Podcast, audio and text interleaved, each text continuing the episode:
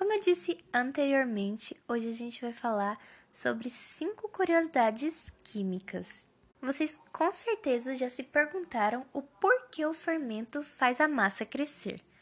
Isso acontece porque no processo de fermentação ocorre a decomposição térmica do bicarbonato de sódio, que libera o gás CO2 e faz o bolo e o pão inflarem.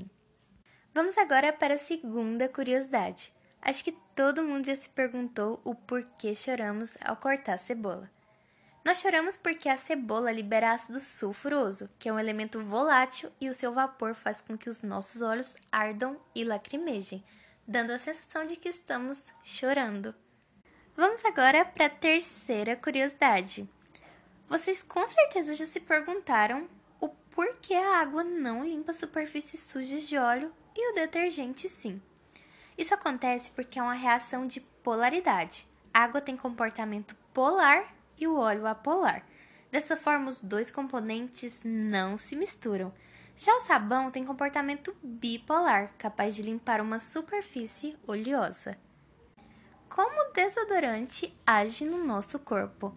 Essa é a nossa quarta curiosidade de hoje. Para combater um mau odor, a maioria dos desodorantes simplesmente fecham os nossos poros, evitando a transpiração, e outros apenas mascaram com perfume o odor produzido naturalmente pelo nosso corpo. Finalmente chegamos à quinta e última curiosidade de hoje.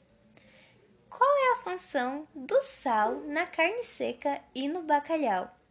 O sal é um agente desidratante e quando o alimento é salgado, ele retira toda a água do mesmo, o que é fundamental para a não proliferação dos micro-organismos que estragam o alimento. Então, gente, essas foram as curiosidades químicas de hoje. Espero que tenham gostado. Até o próximo podcast.